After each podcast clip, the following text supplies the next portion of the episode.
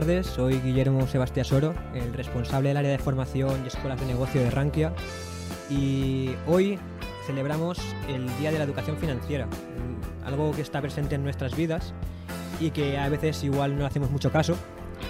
Y en la jornada de hoy hemos querido hacer entrevistas y ponencias de algunas de las personalidades que consideramos relevantes en, en cuanto a educación financiera, personas con una dilatada experiencia y nada, hoy 7 de octubre realizaremos esta jornada con personalidades del sector y que nos pondrán sus opiniones de diferentes ámbitos de la educación financiera. Contaremos con Javier Nederländer, profesor del Máster en Bolsa y Mercados Financieros de IEB. Contaremos también con Josefina Benguechea, profesora del Máster Universitario en Finanzas de ICADE Business School. Y con Jesús López Zaballos, director de la Escuela de Fundación de Estudios Financieros. Además también eh, abrirá esta jornada nuestro presidente Juan Suk, que es presidente y cofundador de Rankia y además eh, profesor del Departamento de Economía Aplicada de la Universidad de Valencia. Y nada, como conclusión tendremos también a, Luis Ángel Hernández, que lo conoceréis de seguro de otros webinars y es el responsable del área de inversión de aquí de Rankia, de la casa. Así que nada, sin más dilación, vamos a pasar ya a la primera entrevista. En este caso va a ser un poco un formato entrevista, no solo no solo webinar, con Javier Lederlender. Y, nada, esperemos que sea una jornada que, disfrutemos juntos, que se pueda repetir todos los años y que sobre todo sea algo útil para, los usuarios. Hola, soy Juan Suk, eh, cofundador de Rankia en 2003 junto con Miguel Arias y también profesor de Economía Aplicada en la Universidad de Valencia. Hoy en la jornada de educación financiera quería hacer algunos comentarios sobre el papel que ha jugado la comunidad de Rankia en conseguir una mayor educación financiera en España y también en los países de Latinoamérica donde estamos presentes. La visión que tuvo Rankia desde el principio, en sus orígenes, fue mm, ver que el mercado financiero o el sector financiero en España era particularmente opaco, un sector complejo de entender para la gente de la calle normal, y además en un país donde históricamente eh, la cultura financiera ha sido muy baja. La cultura financiera es baja, pues datos como que, por ejemplo, tardamos cuatro veces más en elegir qué coche nos compramos que en elegir el plan de pensiones que queremos tener de cara a nuestra jubilación o mm, elegir en, qué fondo de inversión podemos, eh, queremos invertir nuestros ahorros que tanto cuestan de ganar. Entonces nuestra visión desde el principio fue ver que creíamos que podíamos aportar eh, valor, podíamos ayudar a la gente a entender un poquito mejor eh, el complejo mundo de las finanzas y ayudarles al final a tomar esas decisiones financieras que tan importantes acaban siendo en nuestra vida. Y desde entonces, desde ese año 2003 hasta ahora, en estos ya cerca de 17 años, que haremos en febrero, eh, la verdad es que ha sido un proyecto muy bonito que ha permitido a un montón de gente poder leer comentarios y participar luego eh, ellos directamente en una comunidad donde la premisa básica es eh, comenta aquello de lo que sabes, comenta, eh, comparte tus experiencias, intenta hablar de todo lo que te ha costado aprender y por lo tanto una comunidad en la que los participantes habitualmente pues son gente que, parte de, una experiencia y, y deja que quiere comentarla con el resto de, usuarios que le leen. ¿no? Em, en cuanto a educación financiera, de forma general, pues podemos hablar eh, pues, de la toma de decisiones en muchos ámbitos, ¿no? Y de hecho nosotros ahora, pues lo que es la, esa, es la visión, lo que he comentado, ¿no? Queríamos ayudar a esto y queríamos que el mercado era, era pues, prácticamente difícil de, entender. Y, y, la misión ha sido pues, ayudar a tomar mejores decisiones Primero a través de conversaciones entre usuarios en los foros, eh, después introduciendo también eh, blogs para que pudieran, poder, pudieran participar, eh, digamos, realizando artículos más largos. Y ya en los últimos años, pues con herramientas que permiten realizar comparaciones dentro de una categoría de, productos financieros, asistentes personalizados para poder ayudar a tomar o proponer recomendaciones de, de productos en base a, las contestaciones que se, se realizan. Y, esa es un poco la, misión que nos lleva caracterizando desde hace mucho tiempo. También hemos eh, contribuido a defender situaciones particularmente difíciles, afectados por, situaciones financieras complicadas como las de Euroband del Mediterráneo en el año 2003, Forum Filatélico y Afinsa. En todos estos casos también pues muchos de los afectados han encontrado en los foros de Rankia un sitio donde poder contar su situación, verse un poco pues, ayudados por, otros eh, participantes con problemas parecidos a los suyos y creo que ha sido algo importante. A la hora de valorar pues, un poco lo que sería la educación financiera básica que, todos deberíamos tener, me parece fundamental partir de la premisa de la importancia del ahorro.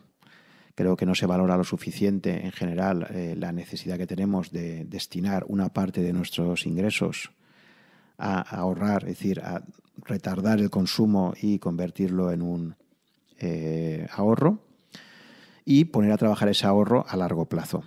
En general es cierto que las personas eh, no estamos programadas evolutivamente para, para, entender el largo plazo. Estamos preparados para sobrevivir en muy corto plazo, y esto es así como consecuencia de una larga evolución.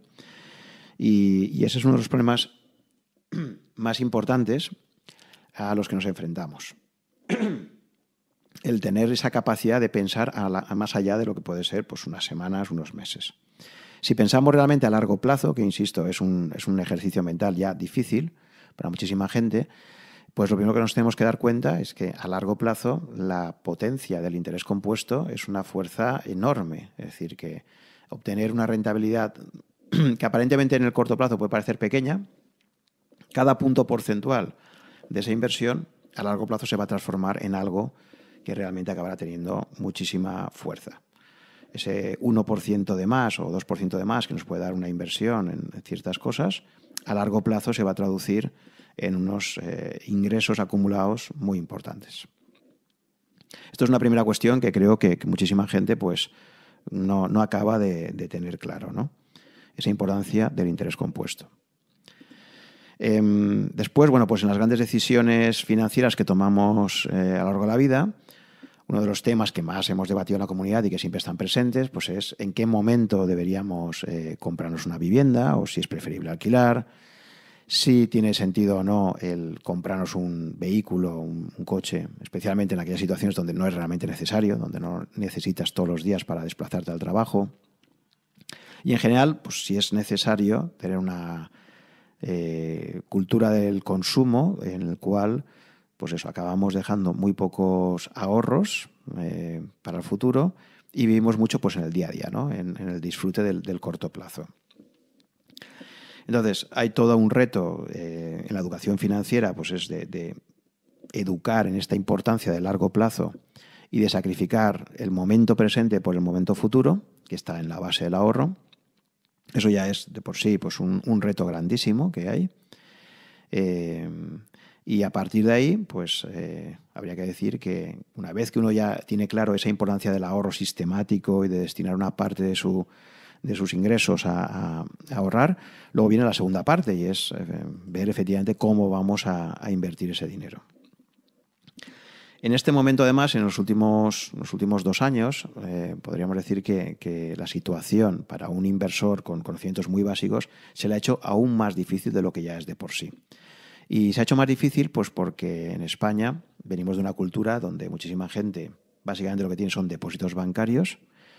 No se ha complicado la vida más allá de tener el dinero que va ahorrando en un depósito bancario, que si ya de por sí históricamente era una mala decisión, porque tener un dinero eh, que ni siquiera cubre el aumento de la inflación, el valor eh, que va se va perdiendo como consecuencia de esa, inflación acumulada, eh, ya de por sí, como digo, era algo que no era muy buena elección.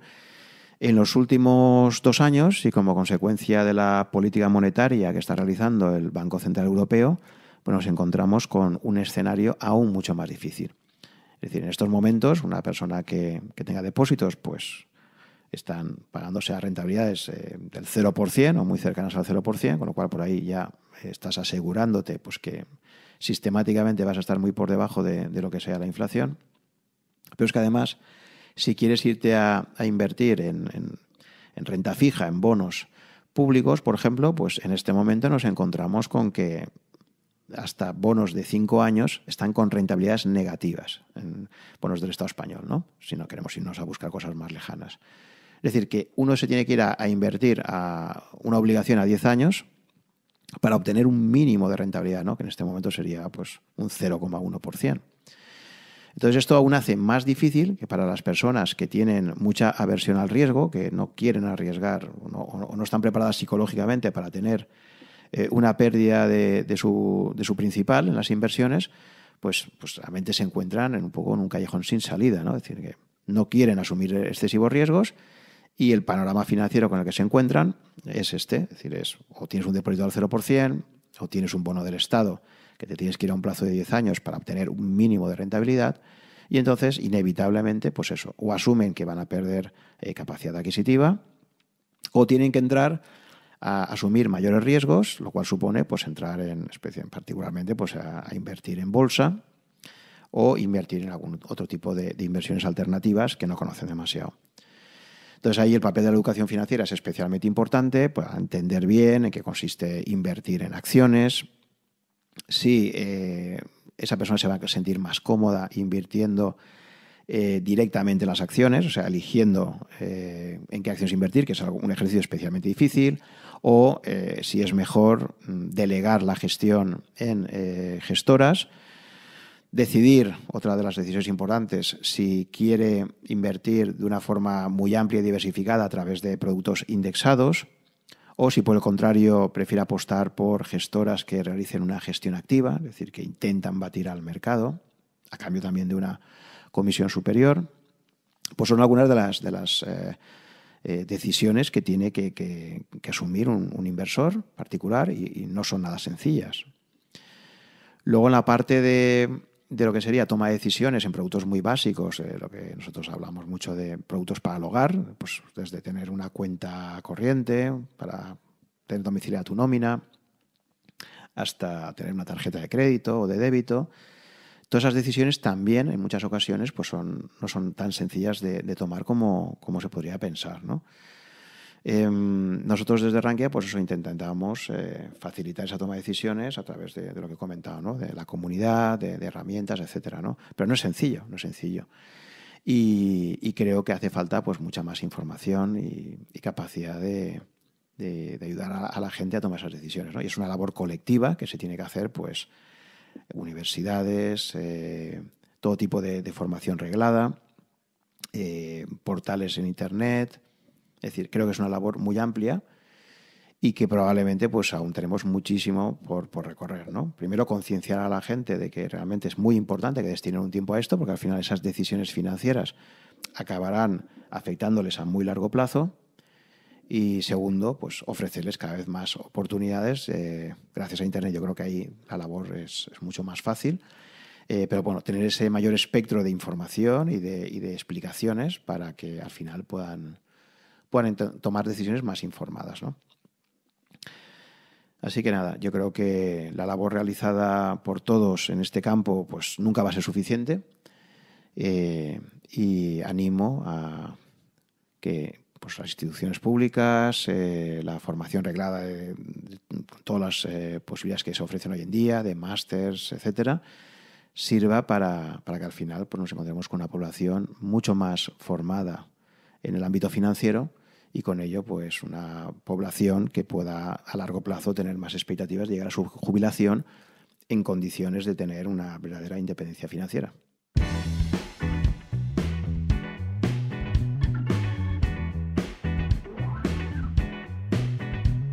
Seguimos con la jornada de educación financiera en Rankia hoy 7 de octubre. Y ahora vamos a pasar a la entrevista de Javier Niederleiner. Javier es profesor del máster en Bolsa y Mercados Financieros del IEB y además acumula ya una extensa experiencia en, en banca de inversión. Buenas tardes, Javier. Hola, ¿qué tal? Muy buenas tardes a todos. Pues vamos a hacerle una pregunta un poco más genérica para que él nos cuente su visión sobre la educación financiera en España y a partir de ahí pasaremos a, una serie de preguntas más relacionadas con el mercado de valores, que es donde él está especializado, que nos dé su visión y de cómo una persona puede empezar a, sacarle esa rentabilidad a los ahorros que le puede venir bien tanto a corto como a largo plazo. Así que, buenas tardes Javier. Eh, consideramos que la educación financiera puede ser una, asignatura pendiente de, la, de, la, sociedad española. ¿A qué crees que se puede deber esta situación? Absolutamente. Eh, yo siempre he dicho que la experiencia es un grado y, por desgracia, pues en materia de educación financiera, eh, en España no se ha desarrollado esa experiencia, ¿no? Solo las personas, la mayoría de las personas que trabajan en los mercados, que trabajan en, la banca, que trabajan en el mundo de finanzas, sí que han tenido un desarrollo en, este, en esta educación, pero fuera de ellas no se le ha dado ninguna importancia, yo creo, a la educación financiera, ¿no? Mm, por ejemplo, en colegio, hasta hace bien poco, no se hablaba nada de economía, ¿no? En la tele, en la televisión, que es el medio de comunicación por excelencia, nunca hemos tenido ningún programa que desarrollara aspectos económicos ni que explicara a la gente lo que son conceptos económicos fundamentales. Eh, ya no estoy hablando de cosas complejas como la bolsa de valores, sino temas como, pues, como lo que consiste por dentro una hipoteca o cómo se invierte en determinados mercados que quizás no son tan fáciles. Entonces yo, en mi experiencia además profesional, lo que detecto sobre todo es que la gente huye de los mercados porque no tiene conocimientos. No ha tenido una educación desde joven y si no te preocupa el tema, eh, nunca, eh, no tienes ese aliciente, ¿no?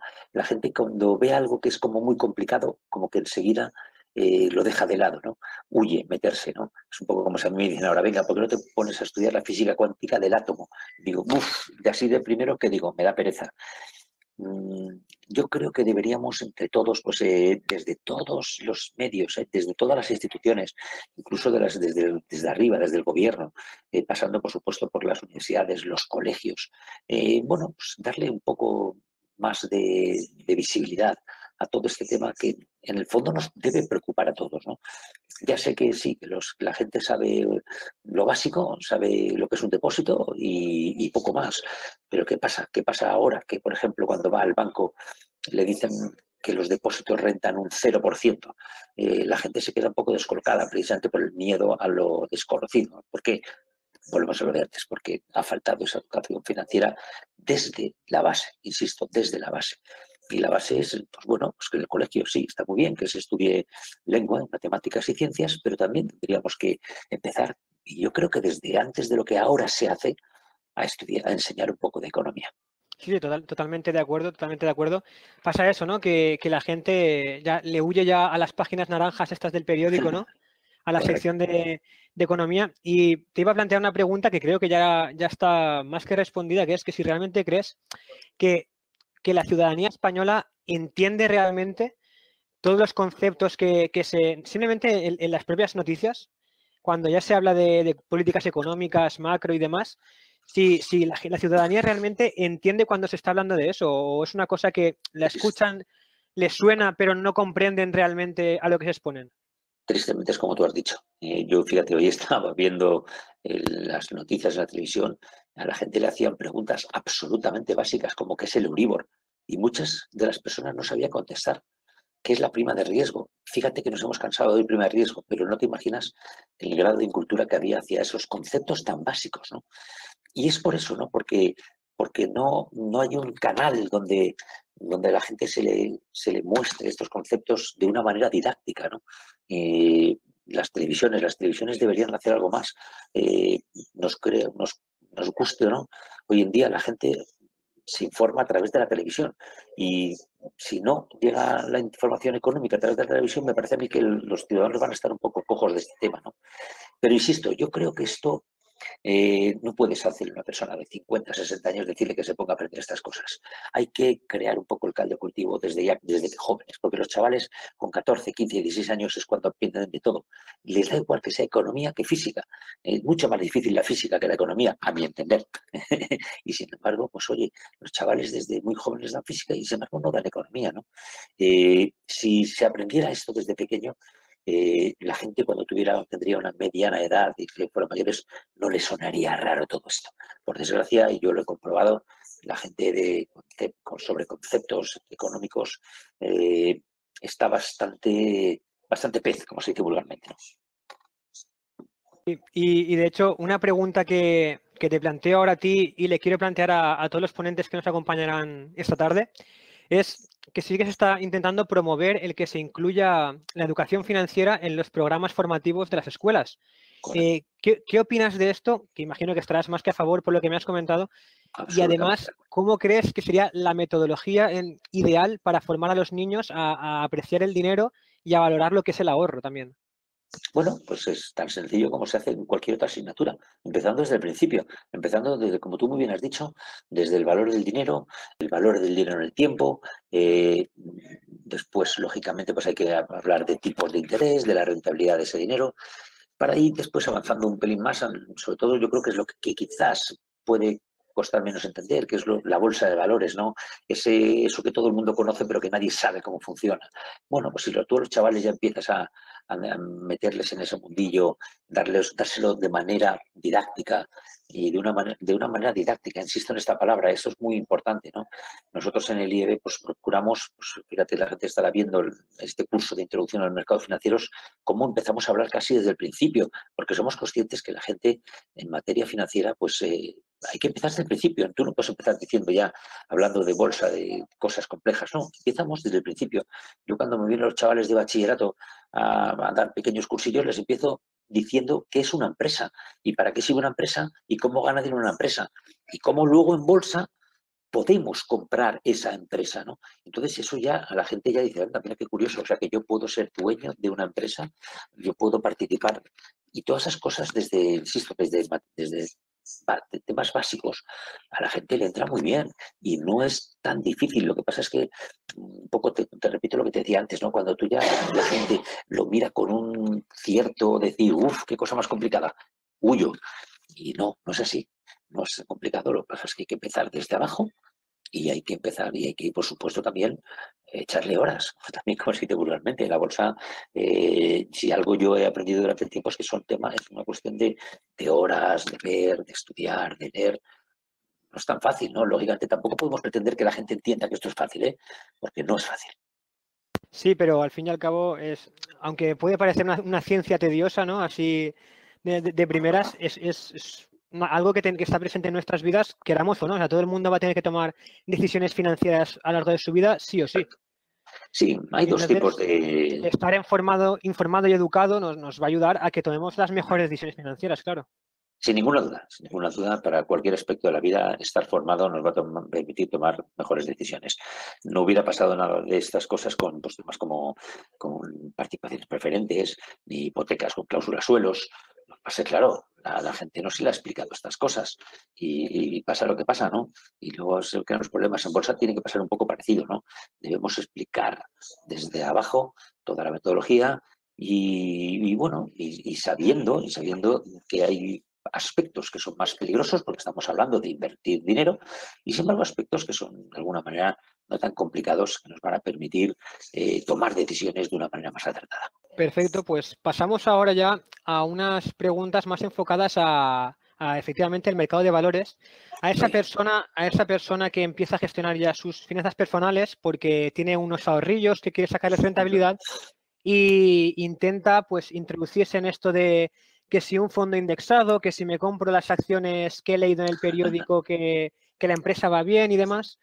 Eh, ¿qué, consejos le darías a esa persona que se va a introducir desde cero en intentar sacarle rentabilidad al dinero que ha ido ahorrando? Bueno, perfecto. Bueno, pues yo lo que sí que aconsejaría a la gente, sin ninguna duda, es que antes de empezar, que lean. Eh, hoy en día es muy fácil, muy fácil. ¿Por qué? Porque ya no hace falta casi ni comprar libros, porque todo, absolutamente todo ya está en Internet. Nosotros, cuando empezábamos hace 25 o 30 años, teníamos el problema de que todo teníamos que buscarlo a través del periódico, de los libros, de las memorias de los bancos, de, los, de, todo lo que son informes que muy de vez en cuando llegaban, ¿no? Pero hoy en día Internet eh, nos ayuda desde el principio, ¿no? Fíjate, yo puedo deciros varias páginas que he estado viendo que siempre son buenas leer, como por ejemplo la Bolsa de Valores para Principiantes o trading y bolsa para torpes.com. O, bueno, o, el, propio, el, propio foro de Rankia también. El propio foro de Rankia, te lo voy a decir ahora. Páginas como Rankia y, muy pocas más que. Rankia de verdad. Claro, totalmente. hay veces que yo por el foro de Rankia me sorprendo muchas veces la gente lo que sabe sobre inversión, gente que, tú en el foro no sabes ni quién es, simplemente usan un, nickname y demás, pero son gente que, que, está realmente muy preparada y tiene muy claro de lo que está hablando. Sí, pero ¿sabes lo que creo yo? Que el foro ranking, que yo también soy seguidor, es cuando ya sabes algo de esto, ¿no? Porque cuando tú estás, cuando ya entiendes, ya tienes algo de idea de esto, el foro ranking te aporta un valor añadido eh, espectacular. Sí, totalmente. Pero, también es verdad que... Viene cuando, desde el principio, ¿no? Eh, fíjate, yo iba a recomendar a la gente, quizás a los más, a los que más eh, un poco que puedan estar reazos de invertir en bolsa, pues yo estoy convencido que todo el mundo ha oído hablar de que las empresas reparten dividendos, ¿no? Esto es muy importante porque hay mucha gente que lo explica eh, de manera confusa. ¿no? Hay mucha gente que dice no inviertas por dividendos porque entonces lo que significa que el dividendo se descuenta del precio de la acción y entonces no ganamos nada. No, no es así. Yo quiero dar otra visión, quizás va a ser mi aportación para hoy. ¿no? yo tengo un dinero. Yo con mi dinero puedo hacer dos cosas. Uno, ponerlo en el banco y el banco me dé un depósito del 0%, o se lo puedo dar a determinadas empresas para que esas empresas utilicen mi dinero en lo que ellos saben hacer. Voy a poner un ejemplo muy sencillo. Por ejemplo, Iberdrola, que todos conocemos, la empresa que, genera luz y que tiene un Si yo invierto eh, mil euros en Iberdrola, yo sé que Iberdrola con esos mil euros va a intentar sacarle su rendimiento. ¿Cómo? Pues eh, vendiendo más luz, eh, generando nuevas instalaciones, entonces, Iberdrola va a sacar un rendimiento a esos mil euros por mí, que luego, teóricamente, me los va a devolver vía dividendo. Porque yo, que le dejo mil euros a Iberdrola, Iberdrola con esos mil euros va a ganar dinero. Ese es el dividendo, ¿no? No es que la empresa reparta, no, es que tenemos que ser conscientes de que yo le he dejado mi dinero a Iberdrola para que ellos saquen un rendimiento es el concepto de la bolsa que yo introduzco a los jóvenes, ¿no? Cuando yo soy accionista de Iberdrola, soy dueño de Iberdrola. Y cuando yo soy dueño de Iberdrola, lo que estoy haciendo es que parte de los beneficios que genera Iberdrola con mi dinero me vuelvan a mí. Eso es el dividendo, ¿no? No es que simplemente la empresa reparta dividendos, no. Es que la empresa con mi dinero ha generado una rentabilidad y es lógico que esa rentabilidad me la devuelva. El banco me da 0%, Iberdrola me da un retorno. ¿Qué tengo que hacer? Pues lógicamente lo que tengo que hacer es eh, invertir en empresas que yo crea que tienen unos retornos, es decir, que tengan unos beneficios recurrentes y más o menos ciertos. Pues que yo sé positivamente que Iberdrola va a ganar dinero. Yo sé que una empresa como Repsol pues va a ganar dinero. Yo sé que empresas como de tipo electricidad o servicios van a ganar dinero. Yo lo que estoy dejándoles es mi dinero para que ellos obtengan un retorno que luego me devuelvan. Eso es la rentabilidad por dividendo. Que hoy en día cobra importancia, cobra importancia por lo que he dicho antes, porque si yo dejo mi dinero al banco, el banco me da un cero. Eso es una pequeña idea para empezar a invertir en bolsa. Empresas que yo sepa que ganan cierto dinero recurrentemente y lo que único que hago estoy dejándoles mi dinero para que ellos con ese dinero obtengan una inversión, que esa inversión luego me va a retornar. Sí, totalmente. Además, es que Antiguamente los bancos sí que te daban buenos tipos de interés, pero, pero ahora quien quiera ahorrar con rentabilidades tiene que buscárselo de otras fuentes. Correcto, correcto. Ese es el tema, ¿no? Y después, pues hay muchas fuentes de renta, pero, pero esta es muy sencilla, ¿no? Es decir, oye, pues yo invierto en empresas que sé que obtienen unas, unos beneficios recurrentes, lo puedo leer. Yo me meto en una página en internet y digo, beneficios de Iberdrola, y veo que todos los años gana dinero. Oye, pues si yo invierto en esta empresa, pues es muy raro que no es que ese año no gane dinero. Luego después está el tema de cosas más complicadas como que hay empresas que pueden tener situaciones financieras inciertas y a lo mejor un año dejan de ganar dinero. Bueno, eso ya entra dentro un poco más de, lo que es una inversión en bolsa más, más detallada, ¿no?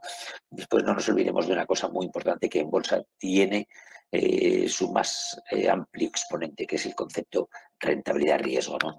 Si yo mm, quiero más rentabilidad, tendré que asumir más riesgo si yo quiero poco riesgo, sabré que tendré poca rentabilidad, ¿no? Y claramente en bolsa podemos encontrar todos los escenarios que queramos. Más rentabilidad, menos rentabilidad, más riesgo, menos riesgo. Para eso sí que hace falta tiempo, para eso sí que hace falta leer, ¿no? Pero insisto, tenemos una herramienta poderosísima que es Internet. ¿eh? Empezando por la, página de Rankia y empezando siguiendo por cualquiera de las cientos de páginas de Internet. Eh, formarse, ya que estamos. Bueno, pues eh, yo tengo la suerte de dar clases en el Instituto de Bursátiles. Fijaros, aquí pongo, por ejemplo, como un curso muy básico que tenemos, como por ejemplo el técnico en mercados financieros, introducción a los mercados. nosotros ahí en un curso muy básico, pues a la gente le, pues, le enseñamos conceptos bastante básicos para tomar decisiones de inversión por su propio, por su propio pie. Y además, mire, pues relacionado con, esto que estás diciendo de, ir nutriéndote informándote sobre las diferentes alternativas de inversión y cómo introducirse en, el mundo este de lo que estamos hablando, ¿no? De sacarle rentabilidad a los ahorros y demás. Quería preguntarte si me puedes ofrecer un par de lecturas recomendadas. Una de nivel muy básico para alguien que que tal vez sea, no sé, decirte enfermero y que no tenga ni idea de cómo funcionan los mercados, o, otra para alguien ya de un nivel algo más avanzado y que se esté planteando ya el meterse en inversiones de mayor riesgo. Bueno, fíjate, como te he comentado un poco al principio, hay un libro que sí que yo recomiendo a todo el mundo que lea, que es el, La Guía de Bolsa para Principiantes, de Gregorio Hernández. Ahí te da un poco todos los eh, barnices para lo que es la bolsa, cómo se hace, cómo deja de hacerse, etcétera, etcétera. Y es un libro que es bastante sencillo, bastante bueno. Y para empezar está muy bien. Eh, como te he comentado también, insisto, si no quieres comprarte ningún libro, tienes varias páginas web, ¿eh? las voy a decir despacio para que la gente si quiere es la bolsa para principiantes.com. Ahí tienes un manual tremendo de todo lo que se necesita saber, ¿no? Eh, Después hay otra que es muy sencillo, que es trading y bolsa para torpes.com.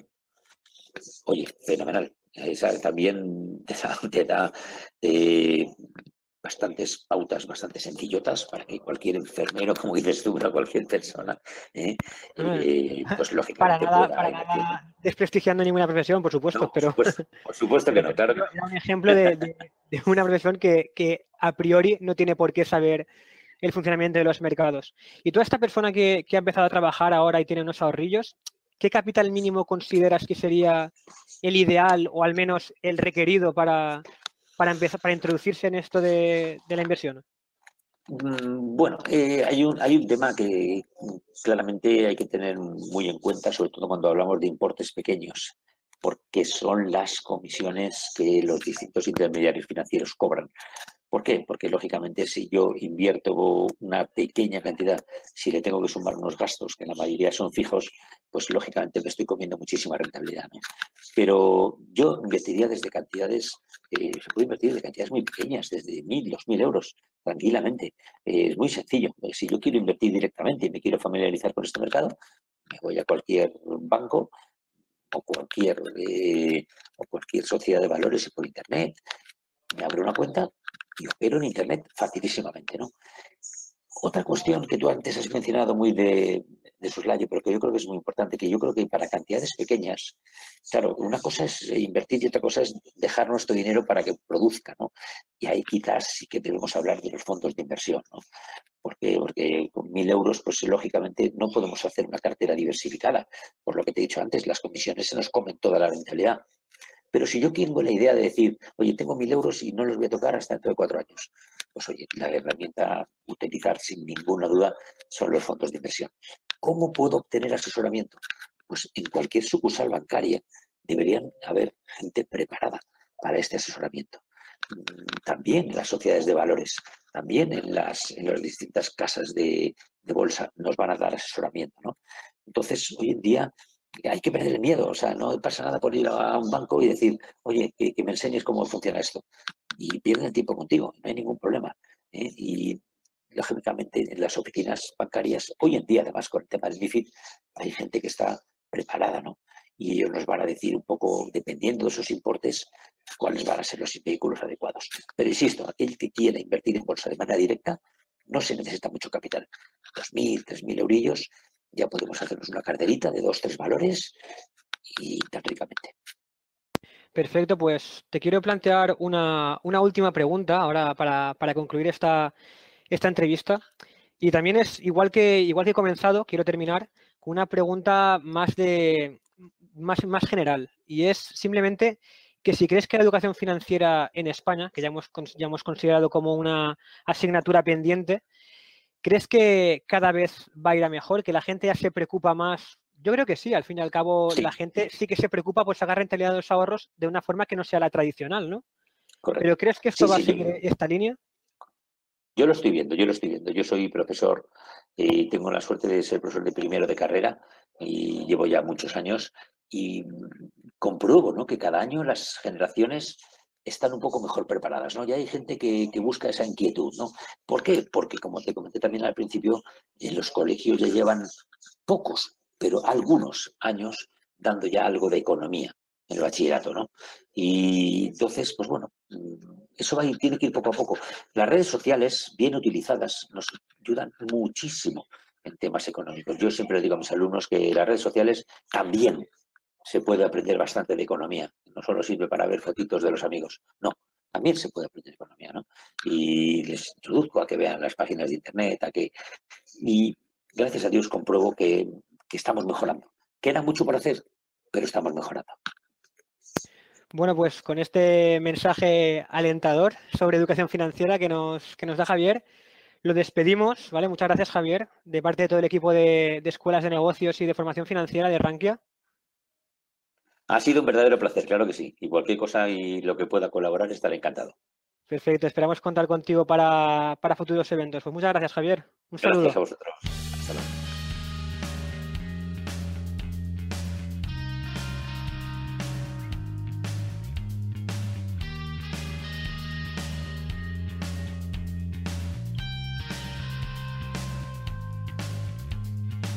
Bueno, pues seguimos con las ponencias de la jornada de educación financiera aquí en Rankia y es el turno ahora de Jesús López Zaballos. Jesús es licenciado en Economía y doctorado en Administración y Dirección de Empresas. Tiene más de 20 años como, de experiencia como docente en la universidad y también más de 20 años de experiencia en los mercados financieros. Jesús es presidente de, de la Fundación Europea de Analistas Financieros y además el cargo por el que hoy lo hemos invitado aquí es director y gerente de la Escuela de Fundación de Estudios Financieros.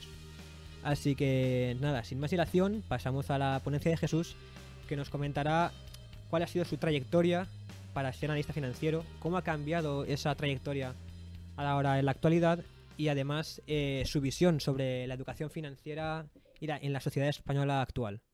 Bueno, pues buenas tardes. En primer lugar, quiero agradecer a Ranke la oportunidad de estar con todos vosotros para deciros algunas palabras sobre lo que ha sido mi vida. ¿no? Eh, yo empecé a trabajar en los mercados financieros en el año 82, cuando estaba estudiando cuarto en la Universidad Complutense de Madrid. Y fijaros qué curioso, ¿no? porque yo empecé a trabajar porque en aquella época eh, había un anuncio en la universidad, un cartel pegado que buscaban jóvenes de cuarto y quinto de carrera para empezar a trabajar en un broker del mercado monetario. Eh, en la universidad no sabíamos lo que era aquello. Yo me acuerdo que tuve que preguntar a unos amigos que trabajaban en una caja de ahorros y me decían, estos señores son unos señores que compran y venden dinero, curioso, ¿no? Y yo me presenté, me hicieron una entrevista y yo pensaba que tenía que saber, me tiré todo el fin de semana repasando matemáticas, el inglés, la macroeconomía, etcétera, ¿no? Y cuando llegué a esa institución, que era lo que hoy conocemos como un broker del mercado, eh, la primera habilidad era si hablaba bien por teléfono, porque el trabajo de un operador de los mercados financieros era llamar al jefe de tesorería de una entidad, decirle cómo prestaba su dinero, a qué plazo y a qué tipo de interés, llamar a otro, preguntarle cómo tomaría dinero, a qué plazo y a qué tipo de interés, cruzar, ponerlos de acuerdo, cruzar una operación en el mercado y cobrar unas comisiones. Fijaros de aquellos años 80 donde trabajamos sin, sin ordenadores, el cambio radical que ha supuesto lo que hoy conocemos como los mercados financieros, porque el avance de las tecnologías ha sido desde trabajar en los años 80 sin ordenadores en las salas de tesorería de, los brokers y de la mayoría de las entidades financieras a tener hoy y estar hoy hablando de inteligencia artificial, de robotización, de digitalización. Por lo tanto, si hay algo que he aprendido con estos años es que el mundo de las finanzas ha dado un cambio radical y que una de las grandes cosas ya no solamente es el conocimiento que tú puedas tener de distintas disciplinas, sino tu capacidad de adaptación a los cambios que hemos vivido durante estos 30 años. Pero fijaros que lo primero y lo más importante sería, estamos hablando de educación financiera. Bueno, ¿qué significa educar? Pues educar es una acción que lo que trata es de transmitir conocimientos, ¿no? Esos conocimientos van a ser culturales, van a ser eh, científicos, van a ser técnicos y se trata de preparar a la gente también en los valores de la sociedad en las que viven. Hoy, el mundo de las finanzas continuamente habla de la ética en los negocios, habla de los ah, aspectos ESG, cada vez más importantes para las nuevas generaciones, temas de sostenibilidad, medio ambiente, gobierno corporativo, ¿no? Claro, sin embargo, cuando entramos en las finanzas, ¿y qué son las finanzas? Y nos vamos a las definiciones clásicas, dicen los diccionarios que las finanzas son el conjunto de actividades relacionadas con el manejo de los dineros, los bancos y la bolsa. Fijaros que la definición más antigua, ¿no?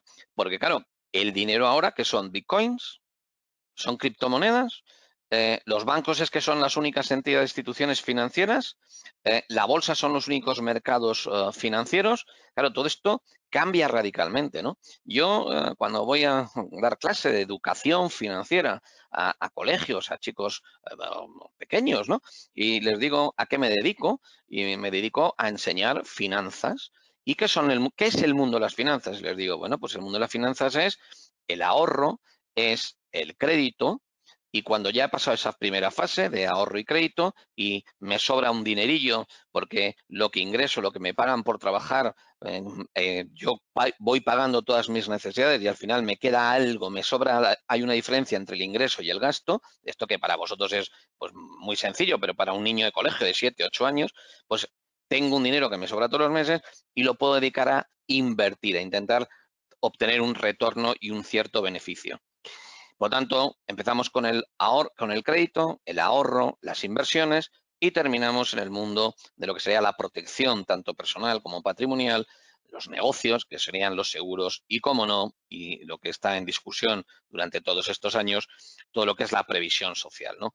qué va a pasar cuando me jubile, cómo voy a ser capaz de acumular capital para poder tener un nivel de vida más o menos similar al que vine teniendo cuando estaba en la vida laboral.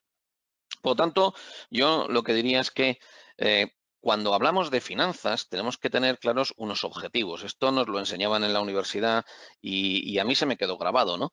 ¿Qué hace un financiero? Pues un financiero lo primero que tiene que hacer es saber eh, de dónde puedo obtener recursos. Por tanto, la que llamamos financiación. Una de las actividades, unos objetivos es que las empresas, que las personas necesitan dinero para hacer sus actividades. Por lo tanto, ¿dónde y cómo puedo obtener los recursos? Y ahí entramos de lo que es el coste de los recursos financieros, el coste del dinero. Por otro lado, también los que nos dedicamos a las finanzas tenemos que saber dónde y cómo invertir nuestros ahorros. Porque al final las finanzas no son más que un proceso de inversión-financiación.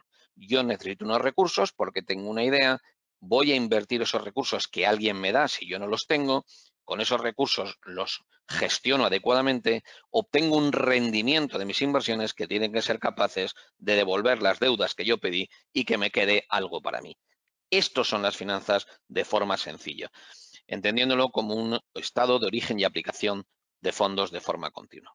Pero claro, si nos vamos a la vida familiar, pues las personas no están montando empresas. Las personas además, aunque en el fondo es lo mismo que en el mundo empresarial, también nos hablan de conservación y acumulación de capital. Yo no solamente quiero saber de dónde tengo recursos, cómo los invierto, sino cómo soy capaz de mantener esto en el tiempo. Pero una de las cosas que la gente tiene que tener clara es que las finanzas tienen riesgos. Cada vez que yo muevo el dinero, estoy asumiendo riesgos. Ese flujo de fondos ah, de dinero del que lo tiene al que lo necesita, como decíamos, de las economías con superávit a las economías con déficit en plazos, tiempo y forma, de forma que siempre hablamos de que además ese entramado institucional que es el sistema financiero, instrumentos, mercados y activos que canalicen esos fondos, también están canalizando riesgos. Luego, una parte muy importante también de las finanzas es lo que denominamos gestión del riesgo. Claro, cuando nos eh, adentramos en el mundo de las finanzas, ya pensando en lo que sería una contratación laboral, cuando yo estoy en la universidad, pues ando un poco despistado, porque el mundo financiero es muy amplio, ¿no? Hay áreas financieras en la empresa no financiera, hay instituciones financieras, que son intermediarios especializados en la gestión del dinero, y hay todo un área nueva de asesoramiento financiero. El análisis siempre estará. En cualquier decisión tiene que haber un análisis financiero. Yo nunca decidiré invertir mi dinero ni trabajar con dinero si antes no he analizado. Por tanto, el papel del analista financiero es fundamental. Cierto es que puedo ser un analista financiero del sell side, que hago informes, reportes para terceros eh, puedan saber qué les pasa a las empresas, qué les pasa a las compañías, o puedo ser un analista del buy side. Pero en nadie, mi recomendación es que nadie debería de invertir sus ahorros, invertir su dinero, si no han hecho un análisis previo de la, lo que llamamos el binomio rentabilidad-riesgo, lógicamente dicho de forma sencilla, así a bote pronto. ¿no? ¿Qué se necesita para ser un analista financiero? Bueno, evidentemente, eh, para ser analista financiero, algunos se cree que hay que saber mucha contabilidad. Bueno, no necesariamente. Para hacer un analista financiero hay unos conocimientos básicos que van desde temas cuantitativos, la matemática, la estadística, ser capaz de aprender a modelizar, muy importante para un analista financiero, tener claro algunos aspectos de la macro y de la micro, eh, conocer un poco lo que son los mercados de capitales, tanto renta fija, renta variable como derivados, entender algo de nuevas tecnologías. Eh, ahora se ha puesto de moda todo el tema de sostenibilidad, medio ambiente y gobierno corporativo, ¿no? Bueno, son conceptos que en cualquier universidad, en cualquier business school, en cualquier centro especializado, boutiques, como somos nosotros en la Fundación de Estudios Financieros, se pueden adquirir. Esto eh, va cambiando con el tiempo. Lo que sí es muy importante y la diferenciación importante es que tenemos que enseñar aplicabilidad. La teoría está muy bien en el mundo universitario, nos tienen que dar ciencia, pero una vez que hemos terminado nuestros estudios universitarios, que deberían de ser cada vez más aplicados, seguramente nos vamos a enfrentar a una formación más técnica, más especializada, que debe ser impartida por practitioners. ¿Cuál es el gran problema que tenemos en estos momentos en la educación financiera universitaria en España? La mayoría de los profesores no han trabajado nunca en el mundo financiero. No tienen el expertise suficiente para transmitir la aplicabilidad de los conocimientos. Es cierto, necesitamos una base teórica, pero luego hay que ponerla en la práctica. Yo lo que le pido a los profesionales que han trabajado conmigo en el mundo de las finanzas, como a mí me pidieron, no me traigas problemas, dame soluciones. Lo que queremos es que el personal sea capaz de aplicar los conocimientos teóricos y eso solo se puede conseguir a través de la experiencia. Por lo tanto, y lo último ya para despedirme, y creo que quizás sería lo más importante que estáis pensando que yo os diga, es cómo empiezo a trabajar. Bueno, pues en mi opinión, hoy en día no es como cuando yo empecé en los años 80. El sistema financiero ha tenido su crisis, las instituciones financieras, como bien sabéis, están en un proceso de reconversión y evidentemente ya no hay tanta demanda laboral como había antiguamente. Pero para trabajar como analista financiero siempre ha sido necesario la figura del prescriptor. ¿Qué es el prescriptor? Es una persona que nos ayuda a encontrar ese puesto de trabajo. Hombre, lo, lo más fácil es que yo, a través de mi relación familiar, pues tenga alguien que conozca a una persona que ya está en el departamento de análisis financiero, que le hablen de mí, que tengo mis estudios, que me estoy formando adecuadamente, que tengo una serie de habilidades y que me pueda conseguir una entrevista para entrar en ese proceso de selección directamente.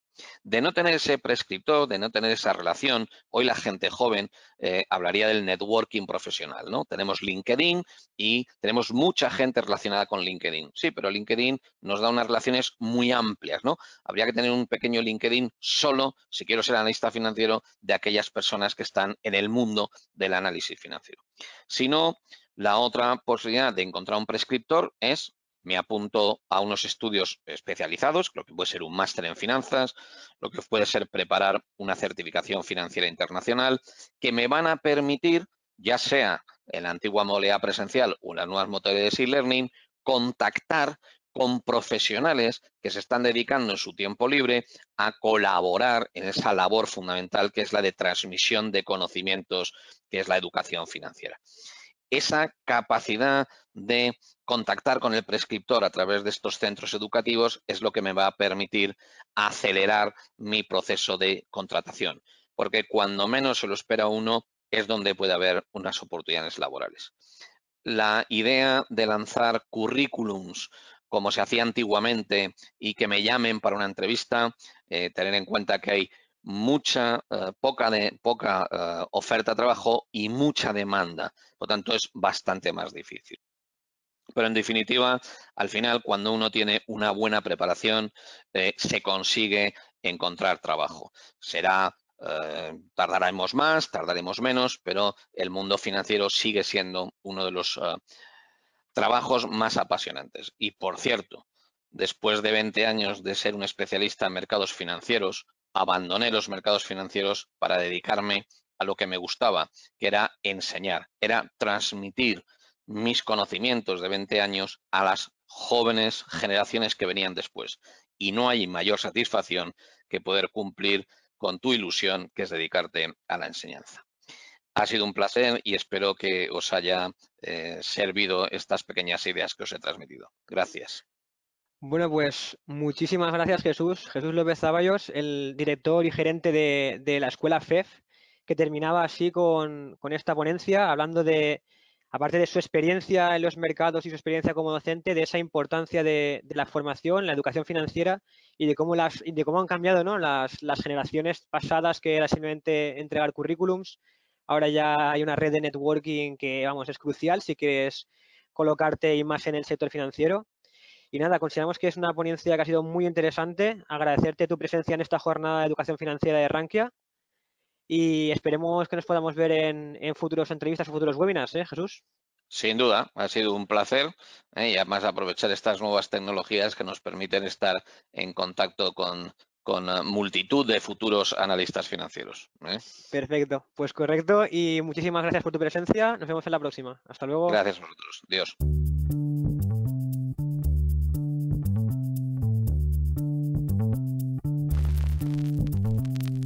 Bueno, pues seguimos con la jornada de educación financiera en Rankia. Pasamos ahora a entrevistar a Josefina Bengoechea, que es profesora del máster en finanzas de ICADE Business School. Buenas tardes, Josefina.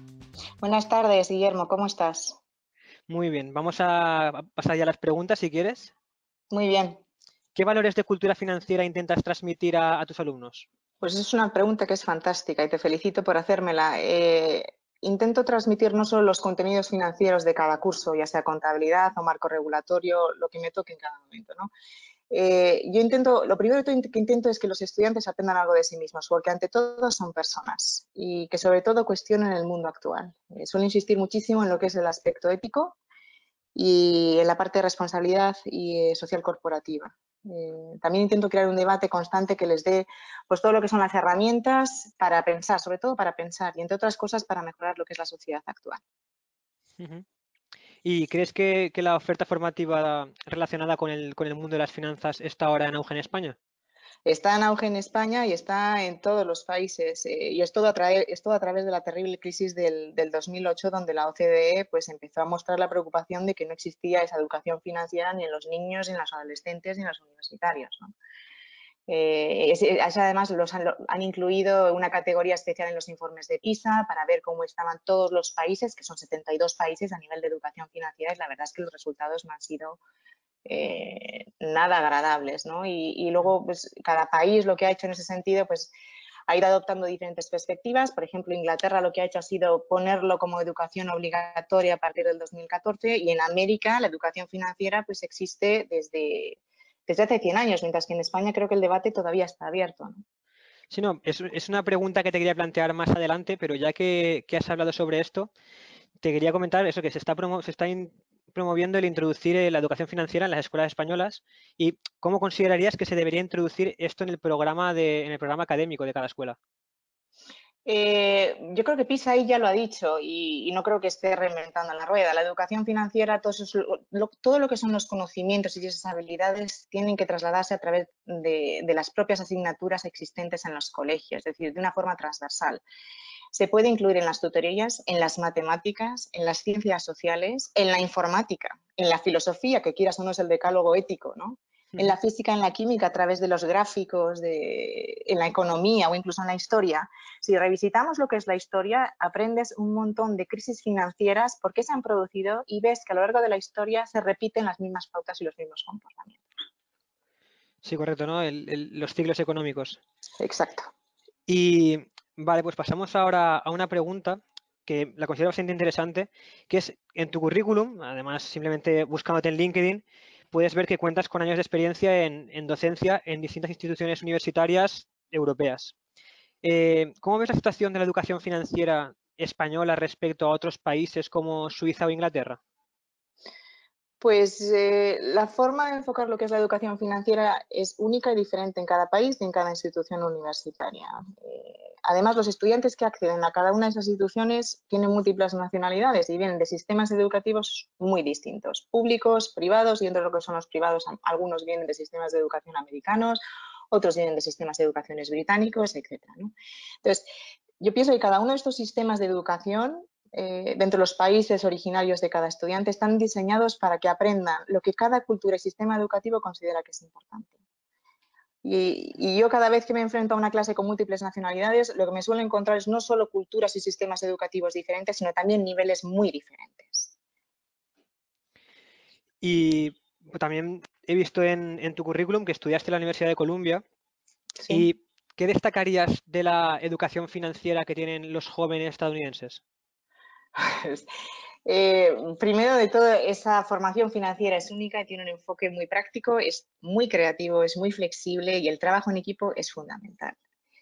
Es una educación financiera dirigida al consumo, a la inversión en mercados financieros, a la creación de nuevos negocios y quizás un poco menos a todo lo que es el ahorro. Eh, es una educación que es completamente complementaria a la educación financiera europea, completamente complementaria y, no sé si como anécdota, y yo seguro que ya lo conoces, es eh, los americanos contratan su primero o segundo préstamo para pagar su educación en la universidad con 18 años. Y ahora conozco todavía gente que lo sigue pagando o los acaba de terminar de pagar. Vaya. Sí. ¿Y, y qué, te, qué crees que te ha aportado esta internalización de tu educación en materia de finanzas? Pues internacionalizar la educación te permite, entre otras cosas, pues el, tener la perspectiva del mundo financiero, una perspectiva del mundo financiero muchísimo más global, eh, mejorar el sentido crítico, la creatividad y sobre todo, sobre todo, la capacidad de resolver problemas. Y luego, pues te permite tener una red de contactos de amistades en todos los rincones del mundo, que luego al final del día eso es muy importante. Claro, entonces no hace falta ni que te plantee la pregunta de si recomendarías estudiar en el extranjero, ¿no? Hombre, por supuesto, en, América o en cualquier otro país. Todo lo que haga salir de tu zona de confort es algo que tienes que tener. Sí, no, comparto totalmente esa opinión, sí. Y pasamos ya a la penúltima pregunta, ¿vale? Que eh, también, ojeando tu currículum, eh, he visto que, estaba, que eras candidata al CFA y en los foros de, de Rankia nos llegan muchos interesados en prepararse este certificado financiero. ¿Qué consejo le darías a un futuro candidato al CFA? Pues yo le animaría, yo animo mucho a mis estudiantes a que se lo saquen. Es uno de los certificados financieros americanos más prestigiosos y más respetados del mundo y además requiere una gran motivación y largas horas de estudio. Pero independientemente de la parte un poco más árida, eh, pienso que complementa y aumenta los conocimientos financieros y además añade un aspecto muy diferenciador en los currículums, con lo cual es muy recomendable que la gente se anime a tenerlo. Pues ya como, conclusión, te quiero plantear una pregunta más relacionada con, las finanzas del día a día, ¿no? Más, más de ir por casa. Y es simplemente si, ¿qué acciones relacionadas con las finanzas básicas le propondrías a un ciudadano que empieza a gestionar sus finanzas personales? Pues no sé si son acciones, pero resaltaría eh, varios puntos. La primera es, eh, todo el mundo lo sabe, pero a veces que no nos damos la importancia del dinero y lo que cuesta ganarlo. Ese sería quizás mi primer punto eh, eh, a resaltar. Les hablaría también de la importancia de elaborar un presupuesto, de evitar ser consumidores eh, voraces, muchas veces consumimos sin darnos cuenta de lo que gastamos, de vivir según nuestras posibilidades, eh, sin importar las modas o, que alguien se compre 40 casas y nosotros no, y meternos en cosas que no debemos.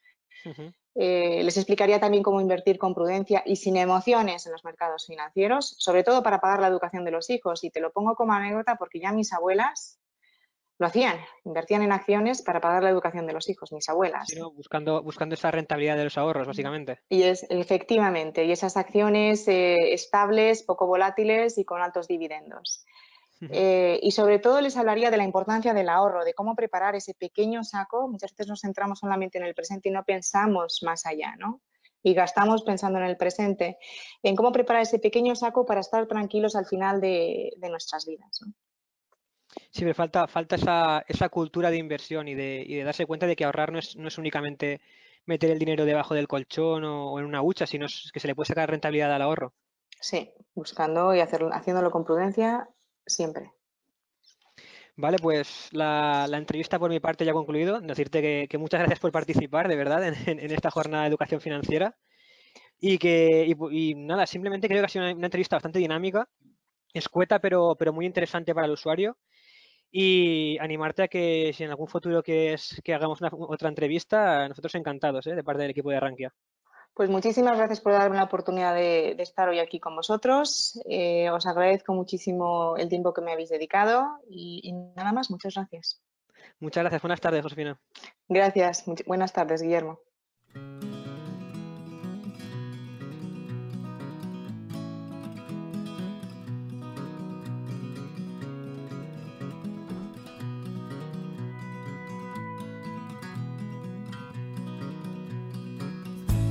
Eh, hola, buenas tardes. Pues para concluir ya con, la jornada de educación financiera de Rankia, pasamos a, la última ponencia que va a hablar Luis Ángel Hernández. Luis Ángel Hernández ya imagino que todos los conoceréis del consultorio sobre finanzas personales que hace una vez al mes, que es una buena iniciativa también para educarnos en materia financiera a todos.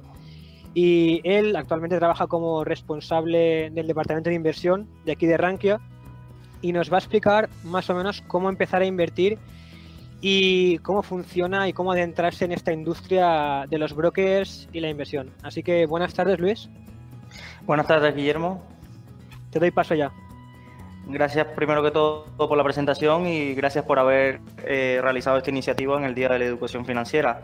Eh, te comento un poco eh, la guía que voy a seguir en mi presentación. Vamos a primero a ver un poco por qué deberíamos invertir Hemos escuchado muchísimas charlas eh, en el día de hoy y los días anteriores, seguramente acerca de la importancia de la educación financiera, pero vamos a intentar dar un poquito el paso al siguiente nivel, el eh, cómo empezamos a invertir, por qué deberíamos invertir y quiero dejarle con tres o cuatro consejos acerca de a la hora de dónde empezamos a invertir, es decir, con qué tipo de brokers, en qué me tengo que fijar a la hora de seleccionar un broker y demás. Eh, recomendarles a los que nos están escuchando que en nuestro canal de YouTube eh, tenemos un vídeo de un webinar grabado que hicimos hace unos meses eh, acerca de cinco pasos que debería seguir antes de invertir y tenemos un vídeo de cómo seleccionar broker que hicimos con mi compañero a John también hace unos meses y que lo podéis encontrar navegando por nuestro canal y suscribiéndose al mismo que vamos sacando contenido de actualidad y de educación financiera.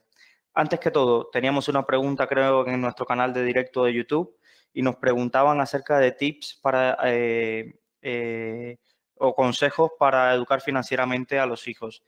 Aquí eh, se ha he leído mucho acerca de esto, de personas que lo implementan y demás, y como siempre voy a dar mi opinión. Yo creo que, que las cosas hay que graduarlas progresivamente, es decir, está bien introducirle conceptos, no es es necesario de que un niño de 5 o 6 años conozca lo que es una hipoteca y pues que sus padres pagan una hipoteca, pero sí simplemente eh, criarlos en la cultura y enseñarlos en la cultura del, ahorro, del no despilfarro, de no es eh, con pequeños gestos. Si el niño va a una tienda y le gusta un juguete y todos los fines de semana le damos una paga, pues que entienda que ahorrando un poquito de esa paga se puede comprar el juguete y que el niño sienta la satisfacción en el ahorro al final eh, somos seres humanos y todo lo que nos genera muchas veces satisfacción es lo que eh, después con el tiempo nos genera eh, actitudes hacia la vida. Y si le indicamos desde pequeño a los niños a que encuentren satisfacción en el ahorro, en el no despilfarro y que le encuentren eso positivo porque después tiene su recompensa, yo creo que es un paso de avance. Luego también se puede intentar un poco de lecturas eh, de cuentos de niños que tengan alguna moraleja y, llevarles a, ese punto también. o, incluso un paso más allá y hacerle técnicas divertidas de ahorro familiar, como aquí hay un blog muy bueno que tenemos en Rankia que eh, generamos el contenido. Eh, esta persona nos escribe que se llama Finanzas desde casa, ella tiene su blog personal y duplicamos el contenido en Rankia y lo publica en Rankia para tener una mayor difusión, donde ella va explicando cómo hace toda la planificación financiera de ella y, con, y, cómo educa financieramente a sus hijos. Creo que si no habéis llegado todavía a este blog, va a ser algún descubrimiento muy, muy interesante para todos los que nos están escuchando, porque tiene el don de contar cosas cotidianas de una forma muy, muy asequible a todos los públicos y además contando su experiencia personal de los e, experimentos, vamos a llamarle, que hace con sus hijos para que educarlos financieramente y demás. Es un blog totalmente recomendable, lo pueden buscar tanto en la fuente original como en Rankia, Finanzas desde casa y ahí encontraréis dos o tres artículos que recuerdo de cómo educa financieramente a sus hijos que me parecieron muy, muy interesantes.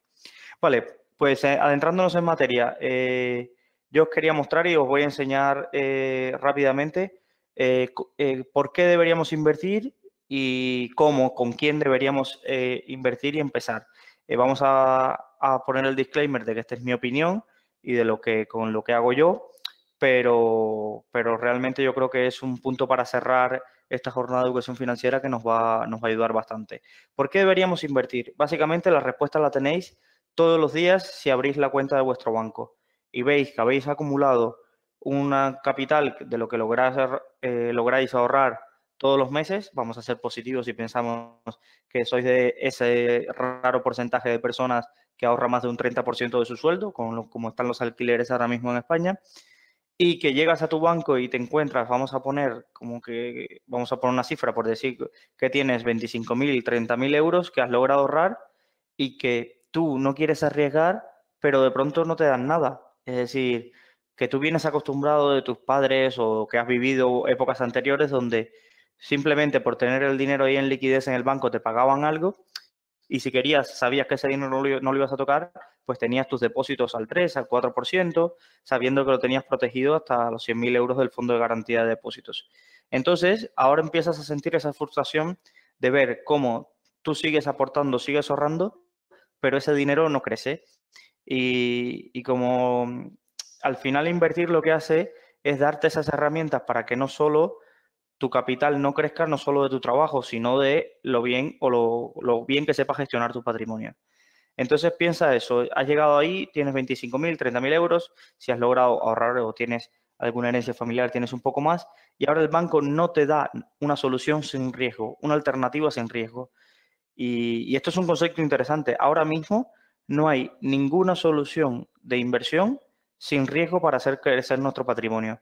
Sí, vamos a decir que viene alguien y me dice, Luis, estás mintiendo, a mí Coin me da una cuenta online eh, que me da el 0,30 de forma anual o el 0,03 de forma trimestral o la cuenta nómina de Bankinter que me da el 5% por mi nómina. Es decir, vayamos a la letra pequeña. Vamos a, voy a poner el ejemplo de esta última entidad que mencioné.